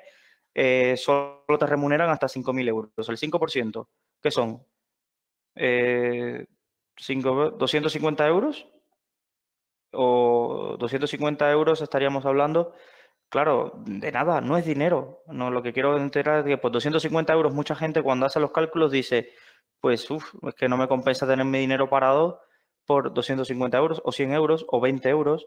Cuando vayáis al banco y os ofrezcan un producto de inversión, siempre responded con esta pregunta, aunque sepáis poco de finanzas, ¿cuánto dinero va a ser en total en el año? Y ya veréis que cuando os digan el número que viene de vuelta, si no os llama la atención, es porque no, no, es una alternativa interesante. Entonces, eh, no hay que caer en cantos de sirena. ¿Por qué los bancos no ofrecen más dinero? Y esto hay que entenderlo. Es decir, el dinero que tú le depositas a un banco, el banco lo que hace es o invertirlo en otros productos para hacer crecer su dinero y generar caja, o dejarlo depositado en, en los bancos centrales. ¿Qué pasa? Que ahora mismo, por dejarlo depositado en los bancos centrales, al banco le cuesta un 0,40% eh, por ciento anual tener ese dinero depositado en el banco. Cuando tú, que eres el depositario, que es el que le estás prestando tu dinero al banco, eh, quieres que el dinero te dé algo. Entonces, eso es una ecuación inasumible para los bancos ahora. Y lo estaba, abrí un hilo hoy en el foro de bancos de Rankia eh, comentando lo que ya en Alemania han dado el paso de que mientras se mantengan los tipos negativos, van a empezar a cobrar a clientes con más de 100.000 euros parados en su cuenta, porque es que para el banco no es rentable. Tampoco es rentable para el banco perder a todos sus clientes de golpe y que se vayan porque les empiezan a cobrar. Entonces están ante una disyuntiva de empezar a cobrarte por otros servicios, enmascararlos en otros productos de inversión y demás, para que, para que tú sientas que no, no veas ese golpe directo de por tener mi dinero parado me están cobrando, ¿vale? Entonces, como no hay alternativa ahora mismo de inversión sin riesgo que nos genere una rentabilidad interesante, el típico ahorrador tradicional español, que no es inversor, eh, se plantea ahora el, bueno, ¿y cómo hago crecer mi dinero? Si ya no puedo crecer, hacer crecer mi dinero ahorrando, tengo que dar un siguiente paso y convertirme de ahorrador a inversor. Y aquí es donde se encuentra con un amplio abanico de oportunidades. Es decir, hay muchas personas que llegan por un anuncio en una web, por un evento, por algo, llegan a muchas, eh, por vídeos en YouTube, llegan a muchos eh, tipos de inversión y, tipos de inversores. Están los que tienen suerte y se encuentran con un estilo de inversión al menos sensato o que tenga resultados o que al menos tenga una esperanza matemática positiva y, otros simplemente que, llegan a vídeos de básicamente de lo que asemejan la inversión como si fuera un casino o estar todo el día eh, comprando y vendiendo acciones y haciendo crecer el capital. Y entonces, no soy ni partidario ni defensor de muchas de estas corrientes, pero lo que sí digo es que eh, uno tiene que ser el inversor adecuado a la persona y a los conocimientos que tiene. Es decir, ni todo el mundo puede ser value investor, eh, investors y dedicarle 10 horas al día con conocimientos de contabilidad, de macroeconomía, de geopolítica y demás, ni todo el mundo está hecho para hacer trading y tener ahí una lectura y una visión de lo que son eh, soportes, resistencias, indicadores y demás. ¿Hay gente que gana dinero en ambos mundos? Seguramente. ¿En cuál ganas más? No sé. Es decir, eh, me, inclino que por la primera opción habrá gente que gana más simplemente por un tema de costes. Es decir, el trader al final tiene la, esperanza negativa en su contra porque cada operación que hace pasa por caja y cobra una comisión. Entonces, batir al mercado se hace mucho más difícil. Pero bueno, eh, no es el tema central de la charla. Entonces, eh, donde quiero llegar es que hay mucho ahorrador, es decir, mucho ahorrador que no es inversor, pero que se está viendo obligado a ser inversor. Y se encuentra con un, montón de información y se ve sobrepasado. Entonces, vamos a clarificar tres conceptos y vamos a, ver eh, para esta persona qué alternativas tiene. Esta persona tiene básicamente ahora mismo tres alternativas. Es decir, coger su patrimonio y delegárselo a un asesor financiero. Decir, oye, mira, yo no sé de inversiones, no sé, pero voy a pagarle a un profesional para que vea mis características, vea todo, el, vea el patrimonio que tengo, vea mis proyecciones, mi horizonte temporal eh, y demás, y analice mi caso y me cree una cartera eh, de acciones, de fondos de inversión que se, que se adecua a mi perfil de riesgo y a, y a mis objetivos. ¿Vale? Entonces, ¿qué problema tiene esta persona que hace eso? Los asesores financieros en España eh, desde el cambio de regulación de MIFID y demás, que se tienen que declarar como que si cobran de los productos que te recomiendan o si no cobran, han encontrado un problema y es que a no ser que el cliente tenga un volumen de patrimonio elevado, no les compensa aceptar a pequeños eh, inversores. Vamos a poner un ejemplo para que todos lo entendáis. Vamos a pensar que no es una persona que tiene eh, 10.000 euros, ¿vale? Eh, un asesor financiero lo máximo que te podrá cobrar eh, si hace, si no es alguien que vaya a sacarte el dinero y demás, las tarifas que por donde conozco creo que están cerca del 1% anual, por crear de tu cartera y demás. Pensemos que el 1% anual de 10.000 euros son 100 euros.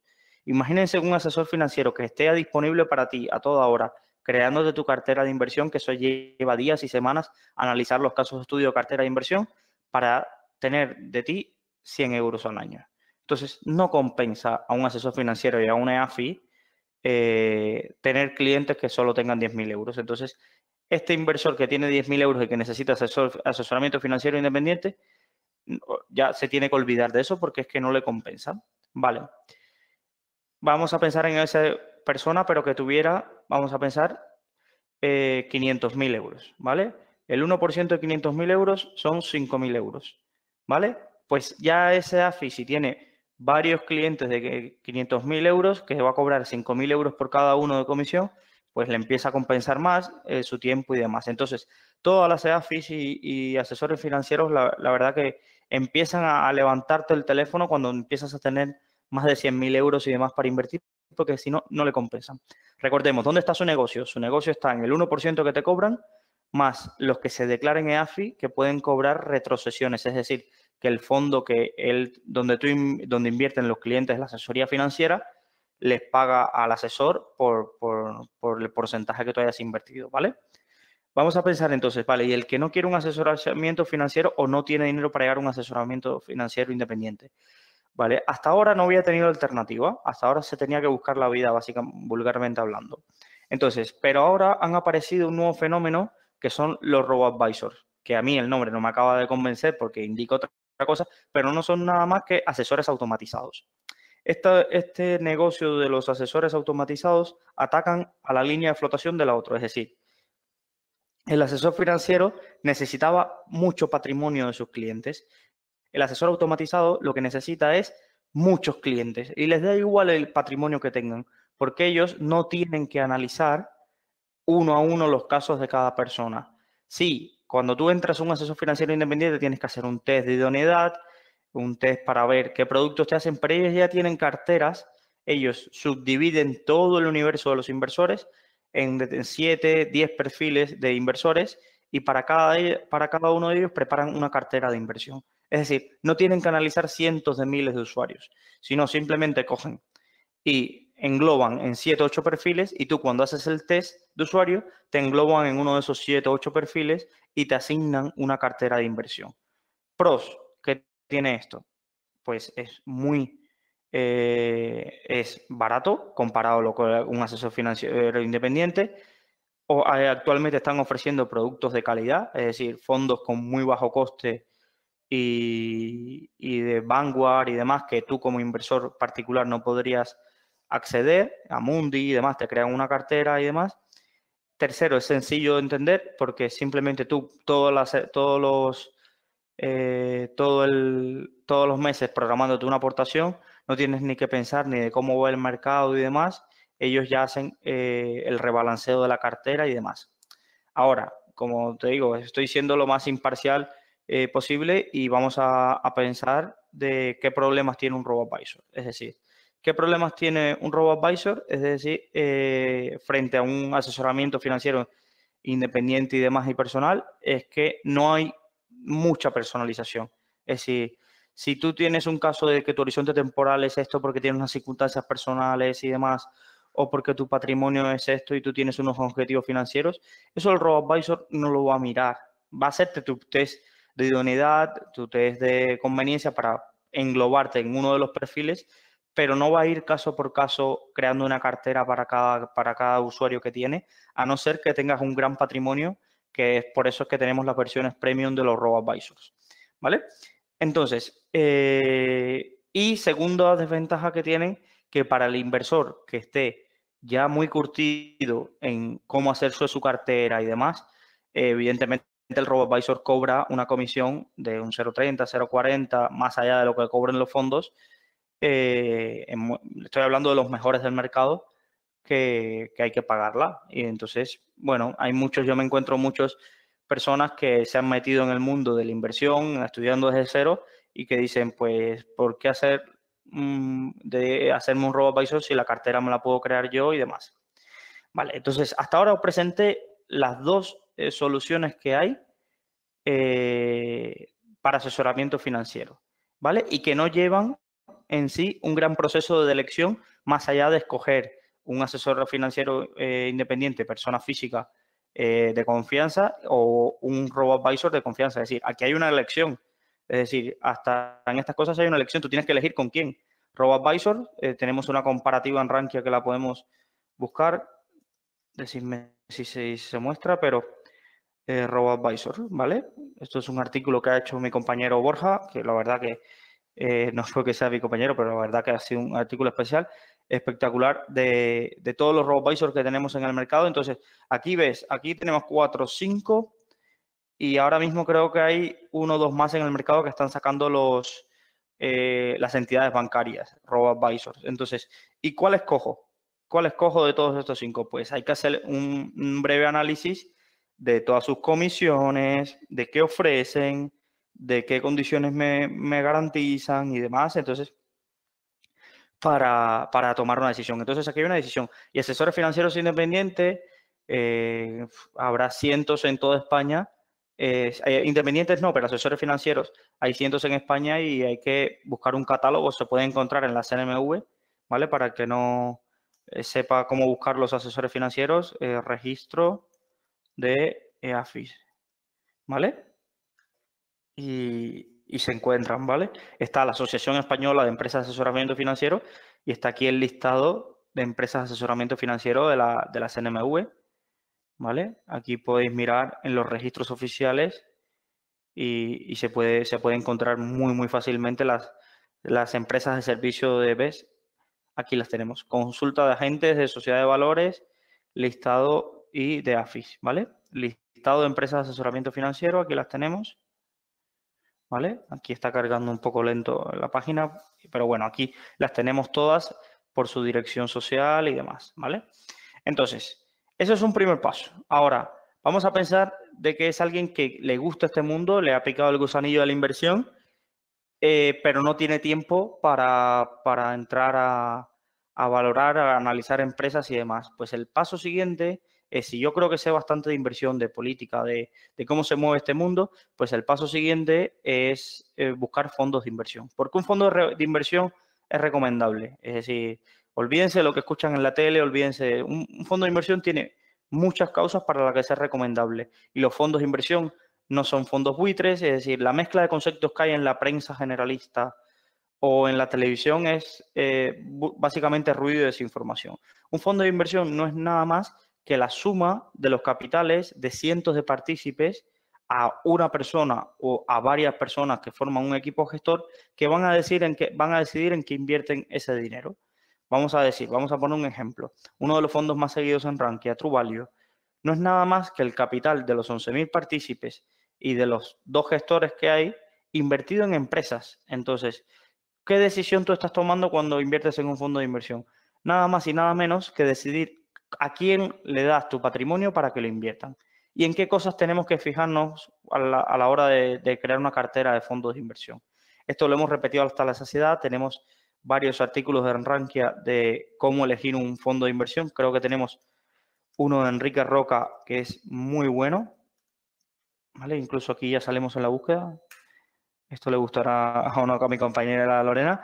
¿Cómo elegir un fondo de inversión de, Enrique Roca que nos desgrana cada uno de los pasos que deberíamos seguir y de las cosas que nos deberíamos fijar para, para escoger un, fondo de inversión? Es decir, os dejo el enlace al, artículo para que lo leáis con calma, pero os, resumo. Primero, hay que, yo las tres cosas que me fijo es en lo que invierte, las compañías que invierte me gustan, van alineadas, entiendo lo que hace ese fondo de inversión. Vale. Segundo, su comisión. Es decir, hagan la prueba y en cualquier calculadora de interés compuesto, supongan, vamos a hacer el ejemplo, lo voy a hacer rápido para que vean lo que supone eh, una comisión u otra, ¿vale? Vamos a pensar, eh, para que vean, ¿eh? Vamos a pensar que tenemos un capital inicial de 10.000 euros y todos los años ponemos 1.200 euros, ¿vale? Vamos a hacerlo en 20 años. La tasa de interés, vamos a exigirle un 5%, vamos a ser optimistas y le vamos a dar calcular. ¿Vale? Imagínate que esto, tendríamos 68.000 euros al final de estos 20 años, ¿vale? Imaginen esto, que, esta rentabilidad del 5% se reduce al 2,5% porque el gestor todos los años nos ha cobrado 2,5% o un 2 o más de un 2% de comisión. ¿Vale? Veremos, uy, pero no me pilló el punto. A ver. Vale, los 68.000 euros se habrían transformado en 47.000 euros. ¿Y los 20.000 euros que pasaron se fumaron? Para nada. Los 20.000 euros están en el bolsillo del gestor o de la gestora. Entonces, eh, controlar los costes de, que pagamos por un fondo de inversión es algo fundamental. ¿Significa de que haya que pensar que los fondos son ONG? Para nada. Los fondos de inversión tienen que cobrar porque eh, tienen que cobrar una comisión de gestión porque hay mucha industria, mucho papeleo, muchas empresas. Para que todo funcione desde que tú le das un clic y envías tu dinero ahí, hay una serie de empresas que tienen que hacer que eso funcione y empleados que hay que tener para que eso funcione y que el gestor se dedique solo a analizar empresas. Los gestores viajan, analizan, viajan a, visitar empresas, eh, van a conferencias, los gestores eh, necesitan muchas veces algunos tipos de herramientas, que esas cosas hay que entender que se pagan. Es decir, ahora no me digo, no, yo voy a invertir en un fondo de inversión, pero para ahorrarme eh, no tener que pagarle un asesor financiero. No, al fondo le vas a pagar. Lo que pasa es que hay que pagarlo en su justa medida. Lo que no puede ser es que al final del año tú tengas una rentabilidad del 5% y del 2% y el gestor eh, se embolse millones. Esto es lo que no es lógico. entonces, una de las cosas es no pagar mucho. ¿Qué es pagar mucho, Luis? Pues regla básica y de todo, todo lo que sea por encima de un 2 es caro. Incluso, vamos más allá, es decir, ya hay grandes fondos de inversión como Emit, como el que ha sacado una iniciativa española de un blogger eh, que ha, levantado un fondo de inversión y lo ha hecho bien, ha, sido que es Antonio Rico, que premiamos en, la última edición de, fondos, de premios Rankia en fondos, y, tiene su estrategia y ha puesto unas comisiones muy, muy bajas, ya creo que va por el 0,57 y, y, está teniendo muy buenos resultados, en buena parte por eh, su estrategia de inversión, pero en buena parte por la reducción de costes. Entonces, ya incluso diría que todo lo que sea más allá, eh, y voy a ser polémico, todo lo que sea más allá del 1,35 con el 9% de éxito, eh, empieza a ser caro con la realidad de la industria. ¿Y cuál es la realidad de la industria? Es que muy, muy pocos fondos están consiguiendo eh, una rentabilidad de doble dígito. Entonces, si los fondos ya no son capaces en una situación de mercado de ofrecerte una rentabilidad esperada tan alta, pues no deberían ser capaces de ir a ti a pedirte que tú le pagues todos los años esa cantidad de dinero. Vale, para no liarme mucho. Tercero, alineación de intereses del gestor y la gestora el gestor, gestora contigo. ¿Qué quiere decir eso? Que el gestor también se esté jugando su dinero.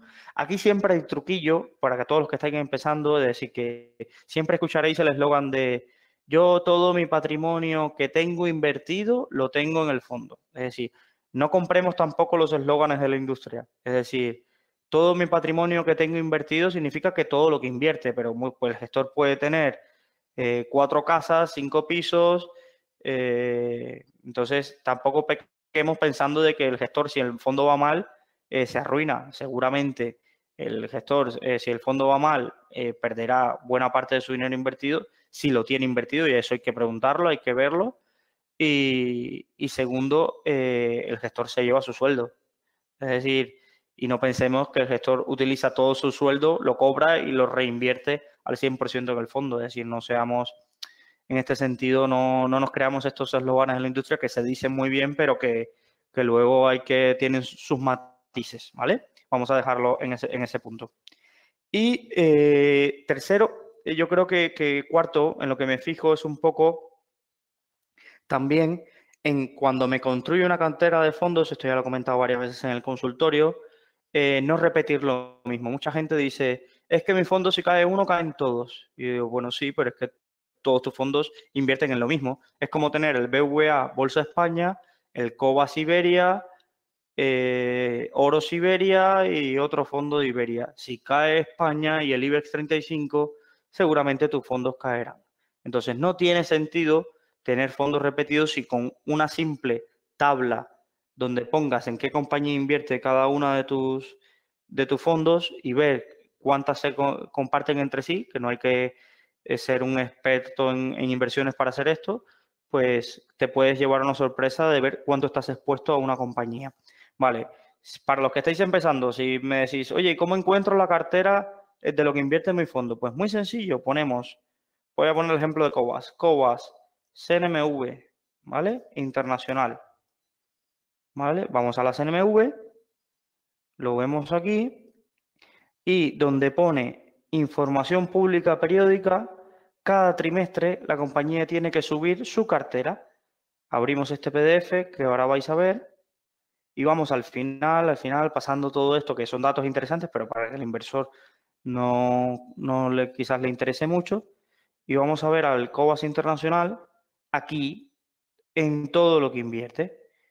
Aquí, ¿vale? Lo vemos y aquí tenemos toda la cartera, qué porcentaje tiene, qué empresas han salido, qué empresas se mantienen y demás. Entonces, es muy, muy, muy sencillito hacerte esto, ponértelo en una tabla y comparar el resto de fondos de inversión y sacar eh, un peso, ¿vale? Entonces, este es el, los fondos de inversión. ¿Qué ventajas tiene un fondo de inversión? que mientras estés en ellos, todo tu dinero que tengas, no pasas por Hacienda. Es decir, yo por ahora estoy, por ejemplo, vamos a poner un ejemplo totalmente hipotético, invierto en Cobas, pero por una situación de mercado quiero salirme de Cobas o porque voy a tener plusvalías o demás. Pues en acciones, si compras acciones al contado, tienes que ir a pasar por Hacienda. Es decir, cada vez que compras y vendas, te van a retener el 19% y vas a pagar entre el 19 y el 23 según tu renta, la rentabilidad que hayas obtenido y la, ganancia patrimonial. En los fondos tú puedes estar de aquí hasta tu jubilación eh, invirtiendo en fondos sin haber tenido que pagar un duro Hacienda. Evidentemente, cuando saques tus ganancias, eh, si quieres coger el dinero líquido en tus manos y gastártelo y demás, vas a tener que pasar por Hacienda. Pero mientras quieras estar invertido, pues puedes estar invertido sin, sin pasar por, por tributación. Eh, entonces, esto es algo interesante para mucha gente que de verdad ahorra lo que no necesita para su día a día. Esto es otra cosa importante que quizás han resaltado los ponentes anteriores a mí, pero que eso es algo que es básico. Es decir, si tú ganas 1.500 euros, logras ahorrar 500 al mes, esos 500 euros no pueden ser para invertir, porque te quedas sin ahorros. Decir, no tienes ahorros para oye, me han pasado una factura de luz muy cara o, me han dado un, toque al coche. Eh, si tú coges e inviertes esos 500 euros, cada vez que tengas una necesidad de este tipo, vas a tener que, utilizar el dinero que tienes invertido. Entonces, lo lógico es decir, vale, yo ahorro un 30, 40%, pero en productos eh, de inversión pongo el 20% y lo otro lo tengo en liquidez o lo tengo en productos que pueda sacar eh, fácilmente, ¿vale? Entonces, esto es un punto interesante. Entonces aquí tienes todo el mundo de los fondos de inversión. Si tenéis alguna duda nos podéis consultar y demás. Y voy a lo último, ¿vale? Eh, que es para las personas más atrevidas más aún, ¿vale? Eh, lo último es, las personas que quieren hacer compañías, hacerlo por, por, su propia cuenta. Es decir, vale, no, yo lo que quiero de verdad, si me voy a meter a invertir en bolsa para estar tranquilo, es yo comprar las cosas, yo analizar empresas y yo eh, bueno, no sé, empezar a invertir eh, yo mismo, sin necesidad de un gestor, sin necesidad de nada, ¿vale? Entonces, lo primero, ¿por dónde empiezo? Mira, no te voy a, complicar la vida. Aquí tienes, escribes índice para invertir en bolsa, ¿vale? Y tienes más de 100, 200 artículos de cada una de las cosas que deberías saber, estilos de inversión, operaciones corporativas, OPA, conceptos básicos, ratios de valoración. Bueno, es aquí nosotros le llamamos internamente la Biblia de Rankia, que son artículos que se han escrito durante estos 16 años de existencia y lo tienes casi todo, todo, todo de lo que se pueda tener para invertir. Es decir, esto llevaría meses de lectura, ¿eh? Entonces, pero yo, mucha gente que se apasiona con el mundo y quiere empezar y lo pilla fuerte. Vale, me leí todo esto, voy a empezar a analizar empresas. Hay un paso que digo, vale, ¿y con quién empiezo a invertir? ¿Dónde? ¿En qué plataforma me abro cuenta? Vale, desde Rankia no podemos eh, recomendar un broker determinado y demás, pero sí podemos decir las características que tenéis que, tener en cuenta en un broker para seleccionarlo. Entonces, eh, aquí todos los años establecemos unas comparativas de broker más barato para comprar acciones españolas. Es decir, yo quiero solo invertir acciones españolas, este sería el artículo que tendrías que mirar, ¿vale? Y si quieres invertir en mercados internacionales, esto. Y tú me dices, Luis, ¿pero qué diferencia hay? Pues las comisiones cambian las comisiones cambian y uno tiene que entenderlo. Entonces, eh, un broker no para el que esté empezando ahora eh, de forma más sencilla, disculpen los que tengan un poco más de experiencia, el broker es la persona que te permite comprar acciones en, la bolsa. Es decir, no puedes ir a la bolsa sin pasar por un broker. Y ojo, un broker no es una persona física ya. No, es, no hay nadie ahí, es decir, son, evidentemente son empresas, pero no, eh, son ordenadores que transmiten tu orden al mercado y, te, y te compran al mejor precio que puedan tu, acción. Entonces, ¿qué deberíamos fijarnos en un broker? Primero, su regulación. me dices, Luis, ¿cómo miro la regulación de un broker? Pues muy sencillo. Lo primero que tienes que mirar es, eh, con escribir el nombre del broker, vamos a poner, por ejemplo, déjame quitar las mayúsculas, Interactive Brokers, regulación. Si con esta simple búsqueda no lo encuentro, ¿vale? Aquí en las fichas que tenemos en Rankia, lo podéis ver. Por ejemplo, Interactive Broker está regulado por la FSA. ¿Vale? FSA es el regulador británico, uno de los más estrictos a nivel mundial. ¿Vale? Pero lo primero que me tengo que fijar es la regulación. Si no es FSA, algún país de Europa serio o CNMV, bueno, y el regulador australiano, es que me tengo que olvidar. No, que me dijeron que tienen muchos bonos, de que me ayudan eh, a invertir, de que voy a estar seguro. Olvídate. Es decir, si el broker no es FSA, algún país serio de Europa, España o el regulador australiano, es que hay que olvidarse definitivamente de esto, de, invertir. Segundo, que hay que tener, el broker se tiene que adaptar a ti. Por ejemplo, vamos a poner el mismo caso de Interactive Broker. Este es uno de los brokers más avanzados del mundo, cotiza en bolsa, uno de los que más clientes tiene en el mundo. Pero es un broker que no es para todo el mundo. Es un broker que su plataforma es complicadísima, que lleva tiempo entender todo lo que se puede hacer, todos los productos que se pueden operar. Y para la gente que está iniciando, esto está en inglés, eh, aunque se ya está la, tienen versión en español y demás, es complicado. Y encima eh, es muy barato, pero es muy barato para los que operan mucho. Entonces, eh, esto lo tenemos que entender. Si yo quiero tener una operativa de comprar una acción cada seis meses, este no es tu broker.